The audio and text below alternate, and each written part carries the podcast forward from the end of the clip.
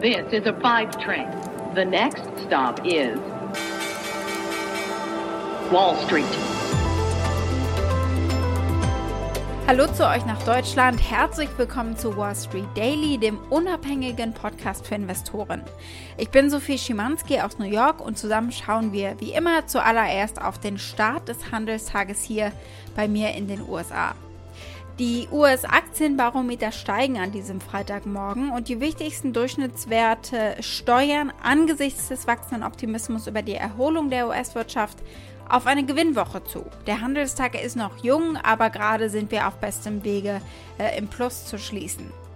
Der Dow Jones Industrial Average gewinnt äh, etwa 150 Punkte, der SP 500 zieht um 0,3% etwa an und der, der tech-lastige Nasdaq Composite um 0,5% etwa eine Stunde nach Handelsstart. Damit ist der Nasdaq etwa 1% nur noch unter seinem Allzeithoch. Die Salesforce-Aktie legte um fast 7% zu, nachdem das Ergebnis des Softwareunternehmens im ersten Quartal die Erwartungen der Wall Street in Bezug auf Umsatz und Gewinn übertroffen hatte. Wir sprechen gleich noch ausführlich über die Details. Die Ford-Aktie ist wieder höher und äh, ist diese Woche bisher um 12% gestiegen, nachdem sie ja eine neue Strategie und noch mehr Budget für Elektrofahrzeuge vorgestellt haben. Und dann hatte ich euch für heute Twitter angekündigt, aber Twitter hat seine Hauptversammlung verschoben auf den 24. Juni. Ich darf alle soweit recht herzlich begrüßen zu ja, unserem letzten Handelstag in dieser Woche. Wir bewegen uns ruhig Richtung Monatsabschluss. Die Wall Street hat Montag Feiertag. Was machen wir heute? Salesforce. Der Umsatz ist um 23% gestiegen auf 5,96 Milliarden US-Dollar. Der Gewinn hat sich verfünffacht. Das war gestern nachbörslich. Boah, also, wuh. Die Zahlen sind eine Überraschung. Ja, aber dafür muss jetzt auch alles weiterhin passen. Unsere Themen heute. Wir blicken auf den frischsten Wert zur Inflation, Gesprächsthema Nummer eins natürlich an der Wall Street. Und wir bleiben kurz bei Inflation und äh, gucken, was äh, die CEO und Gründerin von ARK Invest, Cathy Wood, dazu zu sagen hat. Äh, sie scheint sehr entspannt zu sein, zumindest entspannter als die Kollegen, die wir diese Woche auch schon gehört haben. Es gibt ein seltenes Downgrade für die Apple-Aktie. Wir gucken, warum es das gibt und von wem es kommt. Und dann schauen wir auf die Zahlen, die es von Salesforce gegeben hat. Ich habe es vorhin angekündigt. Und äh, die Aktie des Tages ist die von AMC, von der Kinokette, denn die scheint das neueste Ziel der Reddit-Gemeinde zu sein und steigt ordentlich an. Sie hat inzwischen sogar GameStop äh, hinter sich gelassen. Wir gucken auf AMC, aber auch auf die Aktien, die es als nächstes treffen könnte, laut der Bank of America.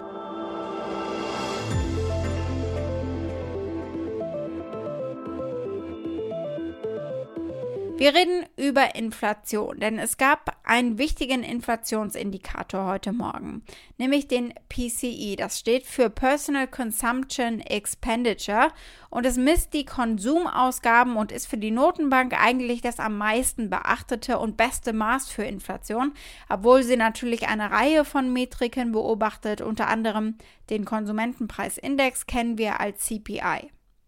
Der PCI nun stieg im April schneller als erwartet, nämlich um 3,1 äh, Prozent, berichtete das Handelsministerium am Freitag. Man hatte erwartet, dass der Kernindex für die persönlichen Konsumausgaben nur um 2,9 Prozent steigen würde. Das wäre bereits auch schon mehr gewesen, als die Notenbank es eigentlich sehen will. Sie peilt 2 Prozent an. Einschließlich der volatilen Lebensmittel- und Energiepreise stieg der PCI-Leitindex gegenüber dem Vorjahr sogar um 3,6 Prozent an und gegenüber März um 0,6 Prozent. Dieser Anstieg der Inflation ging jetzt einher mit einer starken Verlangsamung des persönlichen Einkommens der Amerikaner, die ging um 13,1 Prozent zurück. Aber das war tatsächlich sogar noch weniger als geschätzt worden war, nämlich 14 Prozent. Das persönliche Einkommen war im März nach der letzten Runde der staatlichen Konjunkturprogramme um 20,9 Prozent gestiegen. Trotz dieses äh, starken Rückgangs der persönlichen Einkommen blieb die Sparquote mit 14,9 Prozent erhöht. Die Konsumausgaben stiegen schätzungsweise um 0,5 Prozent. Dieser Index speziell erfasst jetzt Preisbewegungen bei einer Vielzahl von Waren und Dienstleistungen und wird im Allgemeinen als umfassenderes Maß für die Inflation angesehen, weil er Änderungen im Verbraucherverhalten gut erfasst und einen breiteren Anwendungsbereich hat als der Verbraucherpreisindex des Arbeitsministeriums.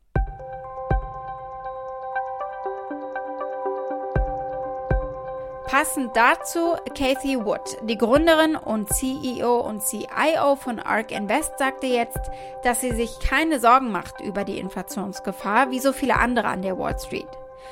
Stattdessen erwartet sie sogar das Gegenteil, nämlich eine Deflation im Angesicht von einem Zusammenbruch der Rohstoffpreise und eines Stillstands der Politik in Washington bezüglich Steuern und wegen Innovation. Es wird günstiger, Produkte zu machen und sie werden besser. Niemand würde heute ein iPhone 4 für den gleichen Preis kaufen wie in 2011, also das ist quasi die Innovationsquelle für Deflation.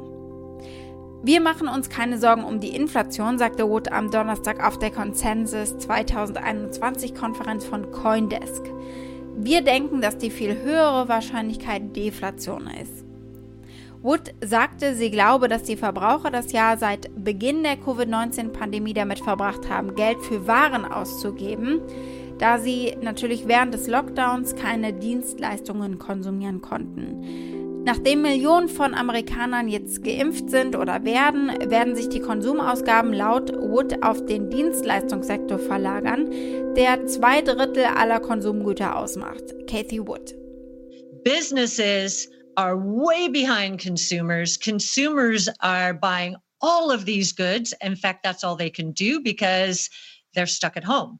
So they were buying non durable and durable goods that could be shipped to them. That part of consumption is one third of consumption, and a disproportionate amount or percentage of the market basket of consumers was in goods for the past year. Rohstoffe, landwirtschaftliche Produkte und wichtige industrielle Produktionsmittel haben in diesem Jahr bislang eher angezogen, weil natürlich die Weltwirtschaft versucht, sich aus der Pandemie rauszustrampeln. Das könnte aber nach einem ersten Boom, den wir aktuell sehen, abflachen und ein Teil dieses Fiebers scheint bereits gesunken zu sein und die Preise für Terminkontrakte für Bauholz, Kupfer und Mais sind schon stark gesunken. Unternehmen haben ihre Bestellungen von diesen Rohstoffen canceln müssen, einfach zu hohen Preisen. And so, what I believe is we are setting up for a massive period of deflation. Let me explain that.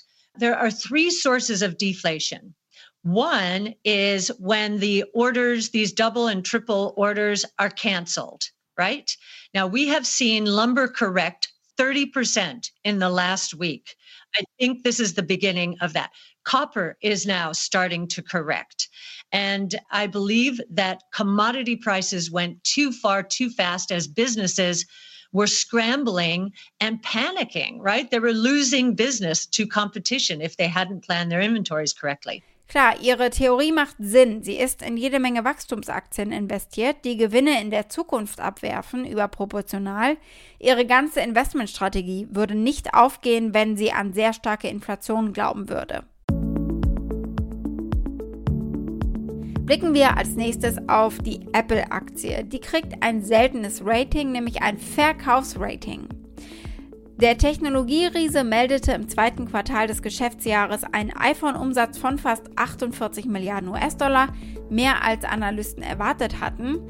Mehrere Analysten haben gesagt, dass das iPhone 12 Teil eines neuen Superzyklus für Apple war. Klingt also eigentlich ganz gut. Aber laut einem Hinweis von New Street Research könnte Apple einen deutlichen Umsatzrückgang beim iPhone verzeichnen und äh, damit äh, eben dazu verleiten, dass die Anleger aussteigen, bevor die Aktie fällt. Der New Street Analyst äh, stufte die Aktie von neutral auf Verkaufen herab und sagte in einer Mitteilung an die Kunden am Freitag, dass die starken Verkäufe für das iPhone 12 nicht nachhaltig zu sein scheinen. Sie haben es schon ein zweites Mal quasi vorgestellt. Das erste Mal hat Apple es im Oktober vorgestellt, nun eben nochmal im April, nur in einer neuen Farbe, nämlich in lila. Das machen sie ja normalerweise mit anderen Modellen in rot. Dieser YouTuber bemerkt aber ganz richtig, lila war Steve Jobs Lieblingsfarbe. Yeah, here it is. It's the same box as the normal iPhone, but purple. And then inside, it's the same accessories or lack of accessories, and it's an iPhone 12, but purple. So now there's a purple iPhone in the middle of the cycle again. So the classic six to eight months post release new iPhone color to get it back in the news cycle, to get people talking about it again. So why purple this time? Um, well, I can put a couple of clues together. First of all, there already was a product red iPhone at launch time. Second, this might seem random, but I was told that purple was Steve Jobs' favorite color. And actually, I had to Google it, and turns out if you Google it, it still comes up that purple was Steve Jobs' favorite color. And this actually marks the 10th year since he passed in 2011. So this could be some sort of tribute or nice gesture for that. New Street ist nun das zweite Unternehmen mit einem Verkaufsrating für Apple, trotz der tollen lila Farbe.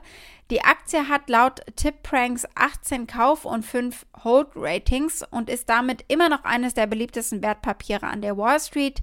Wolf Research ist das einzige andere Unternehmen mit einem Verkaufsrating. Keine der großen Wall Street Banken rät zu einem Verkauf der Aktie. Blicken wir als nächstes auf die Zahlen, die es von Salesforce gegeben hat. Die Aktien von Salesforce kletterten nachbörslich um 5%. Heute steht der erste äh, Handelstag an nach diesen neuen Zahlen.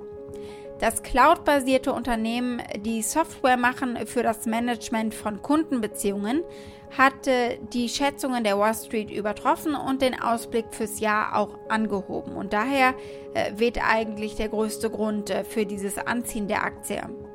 Salesforce meldete im ersten Quartal einen Nettogewinn von 469 Millionen US-Dollar. Das entspricht 50 Cent pro Aktie, verglichen mit 11 äh, Cent pro Aktie im Vorjahreszeitraum. Der bereinigte Gewinn betrug 1,21 Dollar pro Aktie, verglichen mit 70 Cent je Aktie im Vorjahreszeitraum bereinigt. Der Umsatz stieg von 4,8 Milliarden US-Dollar etwa im Vorjahresquartal auf knapp 6 Milliarden US-Dollar. Wir hatten das beste erste Quartal in unserer Unternehmensgeschichte, schreibt Mark Benioff, das ist der Vorsitzende und Geschäftsführer von Salesforce. Wir sind auf dem Weg, im Geschäftsjahr 2026 einen Umsatz von 50 Milliarden US-Dollar zu erzielen. Und dann ist da auch noch Slack, die Kommunikationsplattform, der Messenger, auf dem nur die Kollegen schreiben. Die wurden gekauft von Salesforce und die Transaktion soll wohl bald abgeschlossen werden. Dieser Reporter hier nennt den Deal ein Albatros, etwas, das Probleme und Kopfzerbrechen bedeutet. A couple of other notes here. Uh, there you see the Slack closing date at the end of the second quarter. So that's going to be literally in one month if all goes according to plan. And you know there's going to be a lot of calls.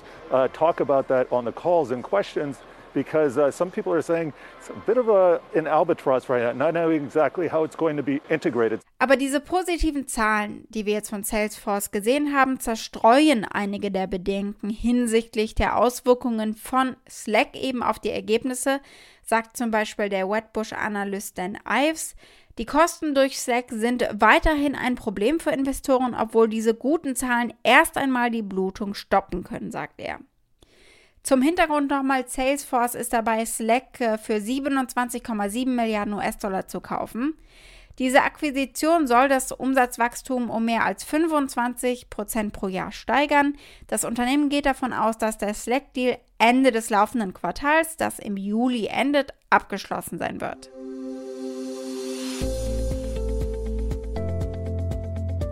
Die Aktie des Tages ist heute die von Kinokette AMC.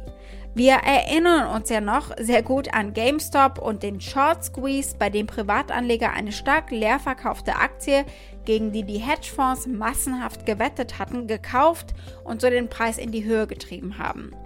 Bei der Aktie der Kinokette AMC passiert gerade genau das Gleiche. Die Aktien von AMC Entertainment stiegen am Donnerstag um bis zu 47 Prozent und haben die Sitzung immerhin um 35% im Plus beendet, bei etwa 26,52 Dollar. Und damit ist das Plus seit Wochenbeginn eines von 120%. Aktuell legt die Aktie weiter zu und zwar um etwa 16%. Also das könnte nochmal dicker werden und deutlicher bis Wochenende. Jim Cramer nennt die, die short sind auf diese Aktie, Idioten. Charmant wie immer. Und er sagt, wenn die Bullen dich überrumpeln, dann ist es Pamplona. At this point, it should be obvious that if you try to short AMC, you're going to end up just like the guys who shorted it in January. You're an idiot. The Wall Street Bets crew will run you over just like the tanks rolled over hapless soldiers in World War II.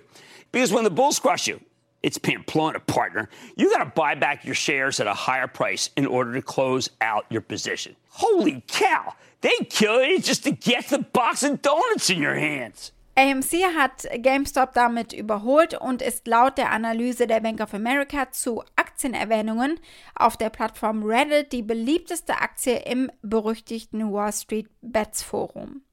Die Aktie wurde über 4000 Mal erwähnt. Zum Vergleich, GameStop wurde damals 3621 Mal erwähnt. Beide sind äh, zu 21 Prozent des Floats, also der ausstehenden Aktien, geschortet. Einer der Posts im Wall Street Bets Chatroom, der trendete, lautet AMC Raketenschiff. Äh, und ein anderer Post sagte, ich habe alle meine Ersparnisse in AMC investiert, wünscht mir Glück, Jungs. Ich will nochmal zurückkommen zu dieser sehr spannenden Erhebung der Bank of America, die einen ähnlichen Trend bei einigen anderen Aktien sieht, von denen sie sagen, das könnte das nächste GameStop werden oder das nächste AMC, muss man jetzt eigentlich sagen. Dazu suchen sie nach Aktien, die zwei Kriterien erfüllen. Sie werden häufig auf Reddit erwähnt und sie sind stark geschortet. Äh, das trifft zu zum Beispiel auf die Aktie von Virgin Galactic. Da gibt es 489 Erwähnungen und 25 Prozent der ausstehenden Aktien sind geschortet. Äh, das trifft auch zu auf Beyond Meat und äh, American Airlines. Beide sind ebenfalls zweistellig geschortet. Ganz genauso die Aktie von Plug Power. Aber zurück zur AMC, da wird heute spannend, ob die Rallye eben weitergeht. Aktuell sieht es so aus. Die 16 Analysten, die die Aktie covern, sagen im Durchschnitt halten oder underperform. Also das rechtfertigt diesen Preis mit Sicherheit nicht. Es sind neun Kaufratings dabei. Sechsmal heißt es halten und einmal heißt es eben underperform. Das durchschnittliche Preisziel liegt bei 5 Dollar und 11 Cent. Aktuell liegt die Aktie bei rund 30 Dollar. Wall Street. Damit war es das für heute und für diese Woche. Wir hören uns am Montag wieder. Bei uns in den USA ist zwar Feiertag, auch an der Wall Street, aber wir werden trotzdem auf einige spannende Geschichten schauen. Wir erwarten nächste Woche unter anderem die Zahlen von Dell zum ersten Quartal. Bei Facebook ist Entwicklerkonferenz angesagt und bei Netflix die Hauptversammlung. Und die US-Regierung gibt die Arbeitslosenquote für Mai bekannt. Für Fragen oder Vorschläge erreicht ihr mich via E-Mail unter wall-street-daily at mediapioneer.com.